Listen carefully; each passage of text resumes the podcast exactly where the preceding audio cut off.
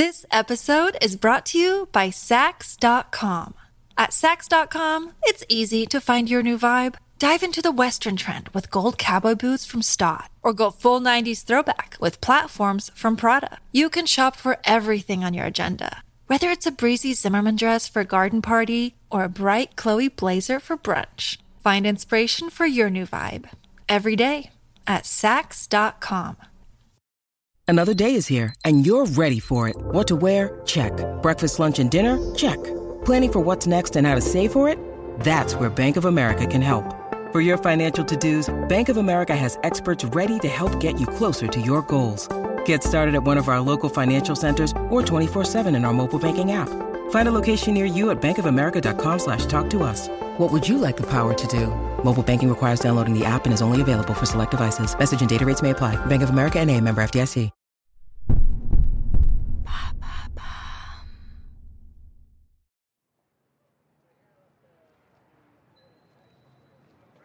1er décembre 1957. Les New-Yorkais se pressent dans les rues glacées de Manhattan. Une foule s'est rassemblée autour d'un célèbre centre culturel.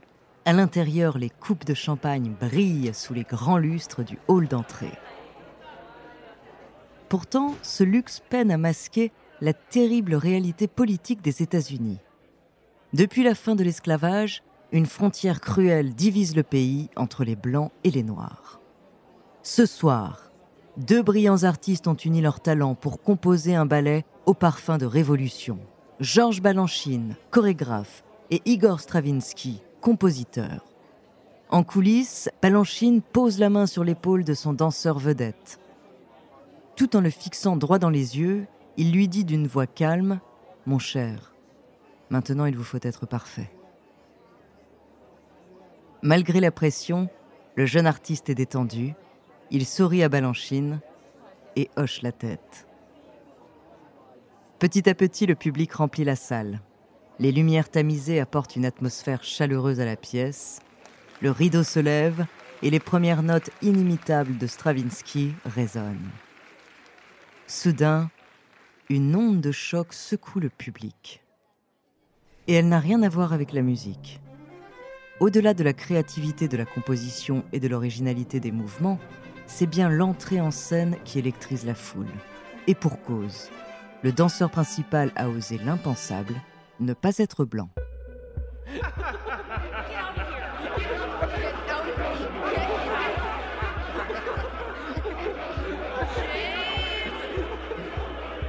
Immédiatement, les insultes fusent. Certaines personnes quittent la salle, excédées. En dansant avec une femme blanche, symbole de l'idéal puritain, cet homme noir s'attaque au fondement de la société américaine. Pour lui, il n'est plus temps de reculer. Bientôt, ce prodige va faire entrer le ballet classique dans une nouvelle ère.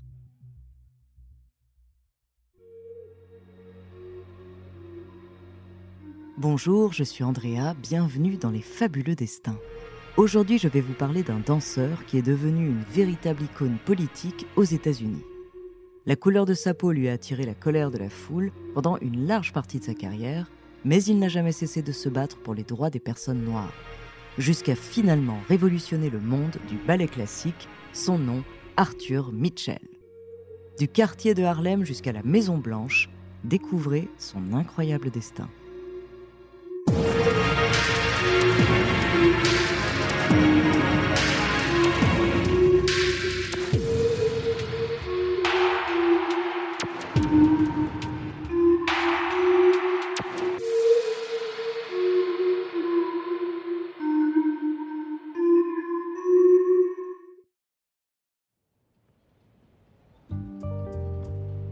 Arthur Mitchell est né le 27 mars 1934 à Harlem.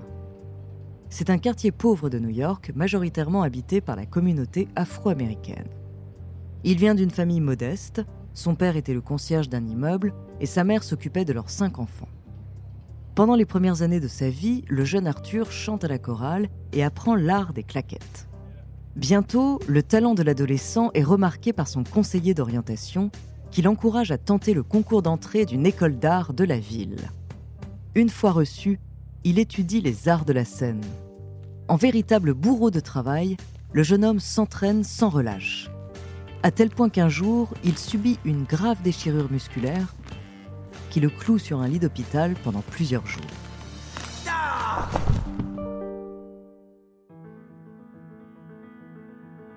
Après ses études, Arthur Mitchell se spécialise dans le ballet. C'est un choix audacieux, étant donné le manque d'opportunités pour les personnes noires. Le jeune homme s'entête tout en sachant qu'il n'aura pas de deuxième chance. Il n'a d'autre choix que la perfection. S'il veut intégrer un corps de ballet, il doit acquérir la virtuosité d'une étoile. Malgré les obstacles, sa détermination est sans limite. Après quelques années, il intègre le New York City Ballet, la compagnie la plus prestigieuse des États-Unis. En 1962, il devient le premier danseur étoile noir au monde. And the people just, they, they went crazy, shouting and screaming. Can you imagine this all white company at City Center, and here I come out in the leading role with Balanchine's wife at the end? and the audience just went crazy, and people saying, Be quiet, shut up. Partout où il se produit, sa présence est remarquée. Entre racisme décomplexé et reconnaissance de son immense talent, chaque représentation fait trembler le monde du ballet classique. Parents called and said, I do not want my child, my daughter to dance that black guy. Or that Negro was the word, not black. Au-delà de sa couleur de peau, Mitchell marque l'histoire par ses collaborations fructueuses avec Balanchine. Au fil du temps, il devient une véritable muse pour le chorégraphe russe. Mitchell a déclaré à son propos Ce n'est pas une question de quel rôle vais-je jouer, mais plutôt que voudriez-vous que je fasse Utilisez-moi. Et c'est ce qu'il a fait.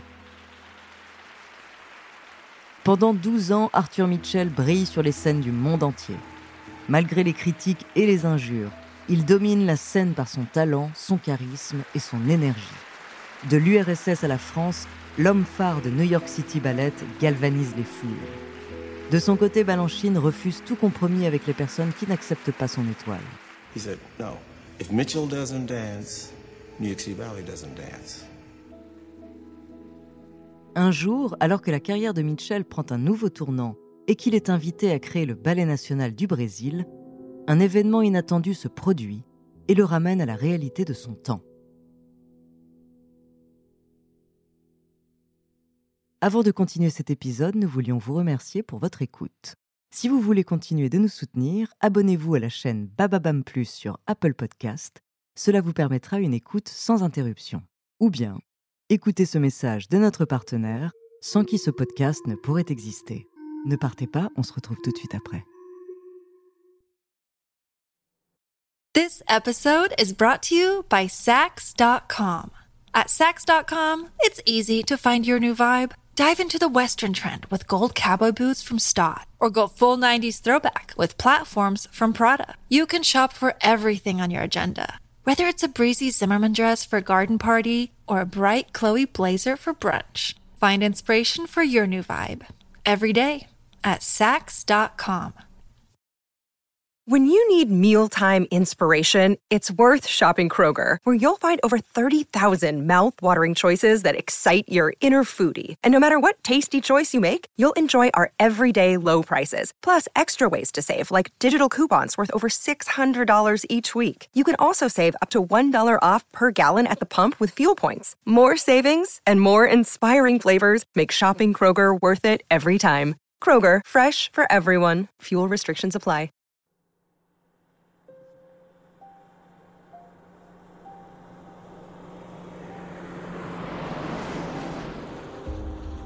Le 4 avril 1968, Mitchell est dans le taxi pour se rendre à l'aéroport.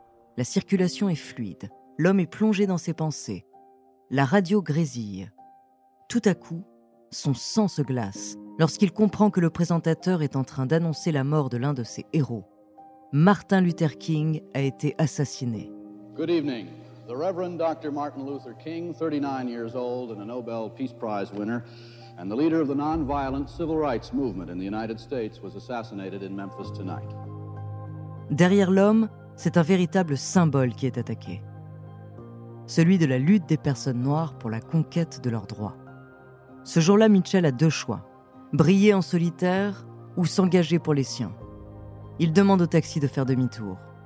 Pour honorer la mémoire du célèbre pasteur et œuvrer à son tour pour l'égalité, il sent qu'il doit revenir à ses racines. Quelques heures plus tard, le petit garçon de Harlem foule à nouveau les rues de son quartier natal avec une seule idée en tête, utiliser l'art pour lutter contre l'exclusion sociale. Il crée alors le Dance Theater of Harlem, une école ouverte à tous les habitants des environs. Rapidement, Karel Chouk, chorégraphe et écrivain, s'associe à lui. Il est le seul maître de ballet blanc qui accepte d'enseigner à des personnes noires. Comme beaucoup de grandes aventures américaines, ce projet voit le jour dans un garage. Mais le manque de moyens n'est rien face à l'engouement que fait naître le lieu. Tous les jours, des dizaines de jeunes affluent pour apprendre à danser. Après des siècles d'esclavage, le racisme est encore une valeur fondamentale de la société américaine, même après l'abolition des lois ségrégationnistes. Aussi, l'ambition de Mitchell aurait pu s'arrêter aux frontières de Harlem. Mais il ne l'entend pas de cette oreille. Grâce à sa renommée et à son pouvoir de persuasion, Mitchell crée des opportunités inédites dans le monde du ballet classique. À force d'abnégation, son école prend de l'ampleur. Finalement, elle devient une compagnie à part entière. La grande majorité des personnes qui y travaillent sont noires. États-Unis, Afrique du Sud, URSS, pendant plusieurs décennies, la troupe joue à travers le monde. Malgré les problèmes financiers dus à l'absence de subventions publiques, elle continue à se produire. Finalement, entre la création de la compagnie en 1968 et le retrait de Mitchell en 2011, le Dance Theater of Harlem a lancé la carrière de talentueux artistes. Pour les danseurs noirs, le ballet classique est devenu une possibilité.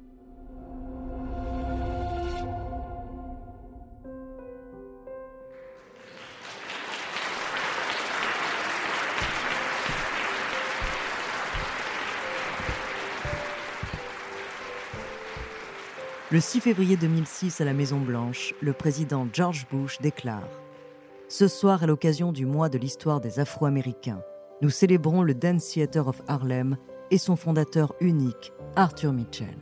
L'Amérique a la chance de compter des personnes telles que lui en son sein.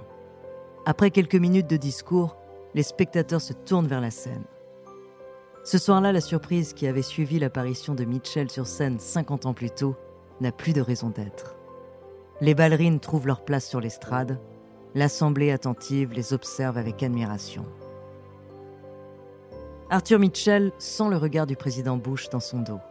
Ce n'est pas la première fois qu'il se produit à la Maison-Blanche. À vrai dire, il a dîné avec tous les présidents américains depuis les années 60.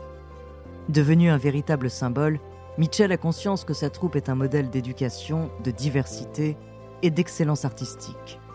Son influence est tangible. La couleur des chaussons est aujourd'hui adaptée à la peau des danseurs, et la plupart des compagnies contemporaines ont arrêté la pratique du blackface qui consiste à se grimer de manière grotesque en une personne de couleur. Pourtant, une certaine lassitude le gagne face au manque de soutien de l'État.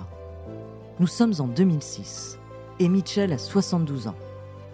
Alors qu'il est sur le point de laisser les rênes de la compagnie à l'une de ses ballerines, son ambition est encore intacte. La journaliste Sarah Kaufman, qui s'est entretenue avec lui ce soir-là, rapporte ces mots. J'espère que cela ouvrira la voie que la danse devienne une ligne budgétaire dans le budget fédéral, afin que nous puissions diffuser les arts dans toute l'Amérique. Aujourd'hui, le Dance Theater of Harlem est toujours en activité et emploie des artistes issus de toutes les minorités.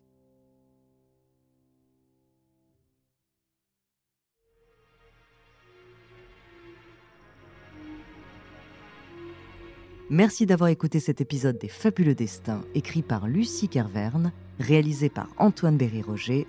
Dans le prochain épisode, je vous parlerai d'une prise d'otage célèbre qui a donné son nom à un syndrome bien connu. En attendant, si cet épisode vous a plu, n'hésitez pas à laisser des commentaires et des petites étoiles sur vos applis de podcast préférés.